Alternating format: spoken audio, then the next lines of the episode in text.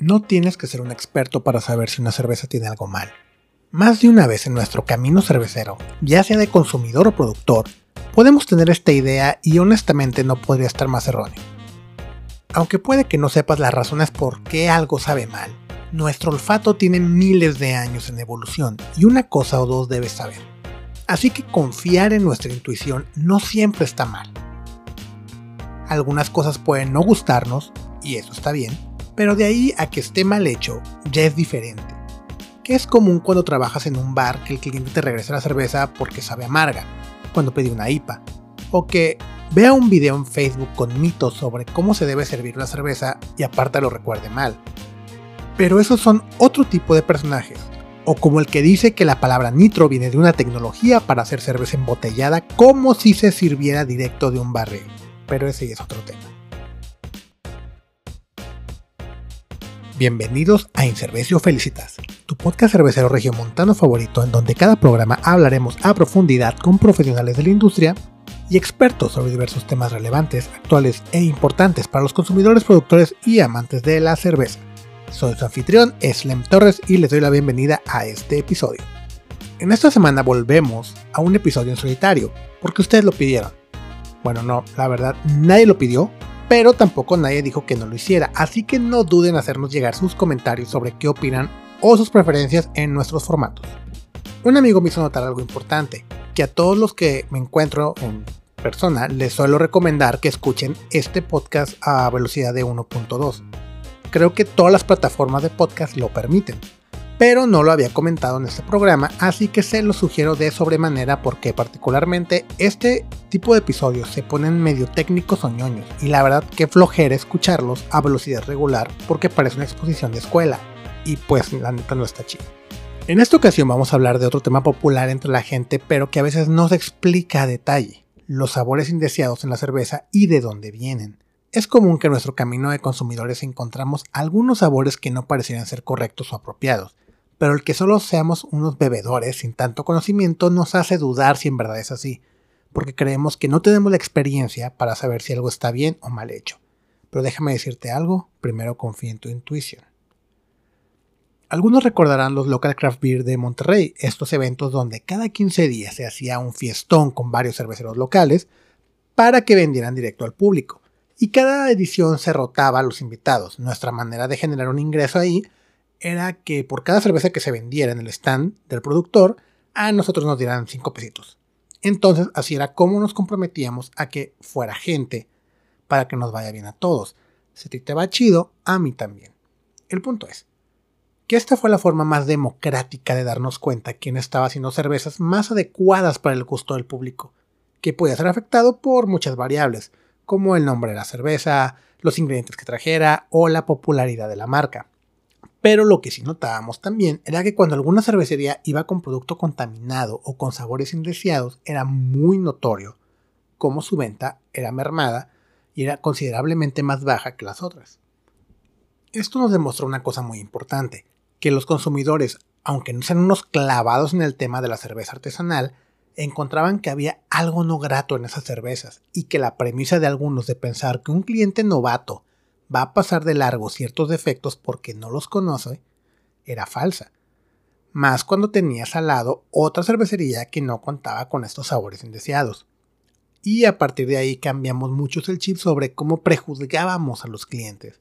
Porque, aunque no pudiera decirte, sí, mira, esa tiene un aldehído ahí por causa de una cerveza verde que no sabe bien, eh, realmente nomás te decían, no me gusta, sabe raro, y ya, no te compraban más y eso puede ser más valioso de lo que nos gustaría admitir.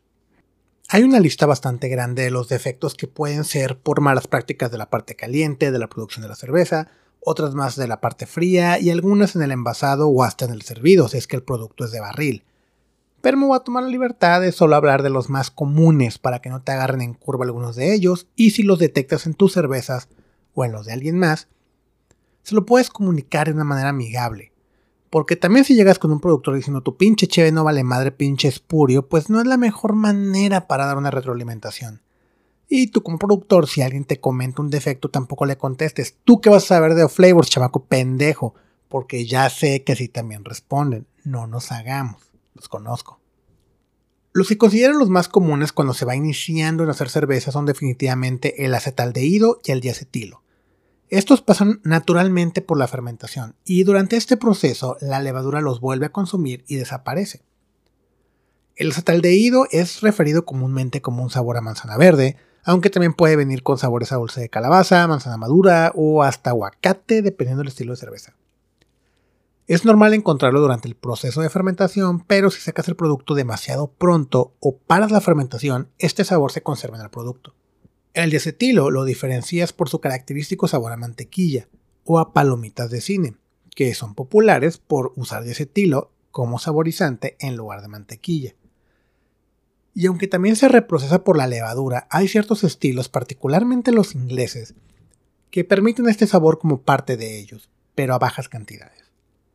Si se encuentra escandalosamente o en otros estilos, es síntoma de que se agregó poca levadura, no se dejó trabajar lo suficiente a esta para reprocesarlo o en casos cuando se te sirve de barril eh, puede ser que las líneas estén sucias también. Es mucho más común de lo que creemos y por ello es muy importante el tema de la limpieza en las líneas. El sulfuro de diametilo o DMS para los compas es otro bastante común en los principios de tu proceso de cervecero. Este se detecta como crema de lote, vegetales cocidos, espárragos y en cervezas obscuras puede parecer jugo de tomate. Este se crea en la fermentación, pero por un error en el proceso de hervido. Cuando el mosto se somete al hervor, una de las tantas razones por las que se hace esto es para que se volatice un compuesto que es el precursor del DMS. Así entre mayor tiempo de hervor más lo eliminas y prevés que no aparezca en tu fermentación. Usualmente 45 minutos puede ser suficiente, pero va a depender de la malta base que usaste y de la altitud de la que te encuentres. Si tu malta base es de poco color, tiende a requerir más tiempo de hervido, mientras que maltas como Pale Ale o Viena requieren menos. Los siguientes dos defectos son más comunes en lagers, pero no lo descartes en las ales. Pero por la diferencia de especie que es la levadura, es que tienden a aparecer más. Primero está el dióxido de azufre, o como lo dijo nuestro compa hidromielero Raúl de Freya, eh, pedos de rinoceronte. No porque así huelan, lo desconozco, pero sí porque son muy escandalosos. Eh, este compuesto te da notas a azufre, obviamente, y si alguna vez has encendido unos cerillos y apreciado ese curioso tufo que da, sabrás a lo que olerá en la cerveza. Es un compuesto común durante la fermentación en ciertas levaduras, comúnmente las lagers, pero una saludable levadura lo va a reprocesar y eliminar.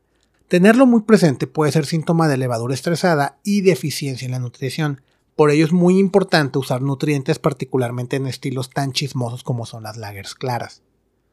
El ácido sulfídrico es el otro común en el proceso de la lager y que es bastante más desagradable. Ese tiene notas no solo a sulfuro, sino a coladera, a huevo podrido y hasta fecal. Si lo detectas durante la fermentación no es de preocuparse tanto, pero cuando ya pasó la fermentación sí, sí lo es muy cabrón. Si es muy notorio, puede venir también de levadura mutada y falta de nutriente. Estos dos tienen un buen truco para resolverse gracias a la ciencia. Cuando encuentras estas notas en el fermentador ya después de haber terminado la fermentación, un recirculado con tubería de cobre o hasta aventarle unos trozos de este metal al tanque y hacerlo eructar, te eliminará ese compuesto azufroso tan desagradable. Claro, eso te hará perder otros aromáticos y puedes exponer el producto a oxígeno, pero tienes que evaluar cuál de los dos males es más malo, perder aromáticos o que tu cerveza huela a huevo podrido, por decirlo de la manera más útil. Uno no tan común en la cerveza regular, entre comillas, pero que encontramos en muchas kettle sour mal elaboradas es el ácido butírico. Este tiene un perfil a mantequilla rancia, o como muchos ya lo identificamos después de cierta edad, a vómito de bebé. Este se produce por una contaminación bacteriana y es más común verlo en las cervezas de acidificación rápida, por no haber hecho un correcto purgado del mosto, o haber ajustado el pH, o agregar un cultivo demasiado bajo de lactobacilo. Es afortunadamente cada vez menos frecuente encontrar eh, kettle sours comerciales con este perfil, pero a nivel casero a varios nos sigue pasando. A mí personalmente me pasaba mucho, tanto que por eso casi no hago kettle sours. En el episodio anterior hablamos sobre el lúpulo y la importancia de su frescura para tener buenas características. Y la verdad es que un lúpulo viejo, pero correctamente preservado, puede seguir funcionándote, pero cuando hablamos de lúpulo viejo usualmente nos referimos a mala preservación. Esto es que está expuesto a oxígeno, altas temperaturas y mal sellado. Usar estos lúpulos en la cerveza te pueden dar ácido isovalérico, el que popularmente conocemos como aroma queso añejo. Es muy extraño y sí te puede dar extrañeza eh, detectarlo, pero una vez que lo detectas va a ser difícil ignorarlo. Como ustedes sabrán, queridos escuchas, a mí me gusta mucho tomar, pero no me gusta emborracharme. Así que cuando me doy la oportunidad de beberme cervezas de alta graduación alcohólica, encuentro decepcionante encontrarme de uno de estos dos defectos, que son comunes en este tipo de cheves cuando no se cuida adecuadamente. Primeramente el acetato de etilo. Este defecto nos da notas a acetona y solventes, una muestra clara de una fermentación deficiente con levadura muy estresada, ya sea por vieja o por poca cantidad. Yo siempre recomiendo que cuando haces cerveza de este tipo, dobles la cantidad de levadura en comparación de una regular. Si es una ale, por ejemplo, trátala como lager en la cantidad de levadura a usar. La otra común son los alcoholes fuseles, o alcoholes pesados por su peso molecular más alto. Estos son los que dan esa nota aromática que reconocemos como alcohol, que es natural que suceda en cervezas con alto porcentaje alcohólico. Si es demasiado, puede llegar a oler muy dulce a la alta concentración, y eso no es muy adecuado, porque ojo, estos tipos de alcoholes dan crudas mucho más violentas y por eso es recomendable evitarlos. No son dañinos, pero a nadie le gusta andar crudo.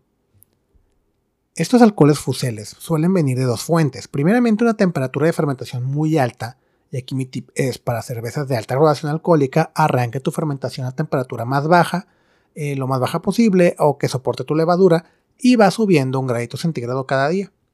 Y la otra es tener demasiados azúcares simples. Esto es observación eh, si es una cuadrupel, por ejemplo, que lleva una fuerte cantidad de azúcar, o si eres mañoso y le agregas azúcar simple a tus cervezas de alto porcentaje alcohólico para ayudarte a subir el porcentaje. No voy a decir que es trampa, eh, voy a decir que es una herramienta en tu repertorio para facilitar el proceso, pero si lo haces, revisa las temperaturas de fermentación para evitar estos alcoholes pesados. Eh, aquí voy a hacer una pausa informativa y decir que esta es la razón por la cual ciertos destilados los catalogamos como inferiores. El ejemplo que a mí me gusta más dar, por ejemplo, es el ron, que al iniciar como un fermento de caña, sus azúcares tan simples generan alcoholes fuseles que se reflejan en esa terrible cruda. Las q son traicioneras. En cambio, un whisky hecho de pura malta de cebada, como la cerveza, tendrán azúcares complejos que dan alcoholes con menor peso molecular, que nos da crudas menos violentas, así es. No es que una bebida sea superior o más refinada, solo son fuentes de azúcares distintas con resultados distintos. Y ojo aquí, los tequilas por norma permiten tener azúcar añadido, así que cuando un tequila te da un crudo, un pendejo, puede ser que o neta mide tu manera de beber, o es que sí están rebajados con azúcar, lo cual otra vez no voy a decir que es trampa, solo diré que es una herramienta en tu repertorio para eficientizar tus costos. En el primer episodio de esta temporada hablamos sobre la importancia de evitar la oxidación en la cerveza, el trans 2 nonenal. Este compuesto con sabor a papel mojado y cartón va a ocurrir en todas las cervezas con el tiempo. Qué tan rápido o no va a depender de la cantidad de oxígeno disuelto que esté en el envase, por lo que recuerda no añejar tus cervezas demasiado tiempo, por favor. Y el último defecto del que quiero hablar ahorita es el místico azorrillado. Todos tenemos un compa que jura por la Virgen que es porque enfrías y calientas la cerveza. Pero no, no tiene nada que ver. O un poco, pero no como tú crees. El lúpulo durante el hervor le aporta a la cerveza varios compuestos, entre ellos las isomulonas.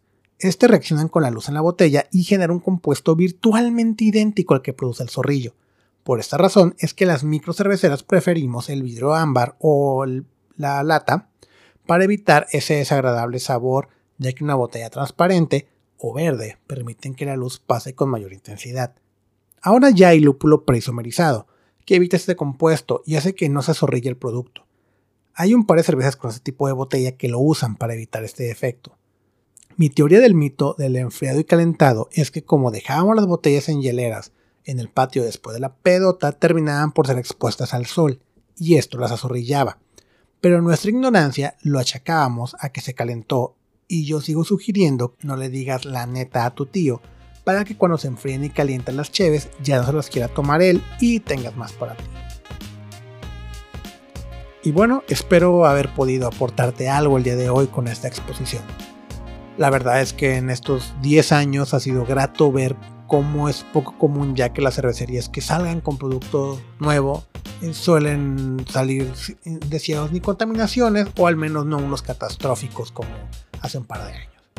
Y eso es gracias a todos los que han ido mejorando en el proceso, ha habido más educación, eh, se enseña más entre nosotros mismos, porque esta comunidad de cerveceros tiende a apoyarse entre sí. Y eso solo desembocará en más y mejores cervezas. Es imposible crecer como marca si no crecemos primero como categoría. Y muchas gracias por llegar al final de este episodio. Y si te gustó este programa, te invito a seguirme en Facebook e Instagram, donde me encuentras como arroba inservecio, y a suscribirte a este podcast en la plataforma que sea de tu preferencia. Estamos en Spotify, Apple Podcast, Google Podcast y YouTube. Los te quiero mucho y nos estamos escuchando.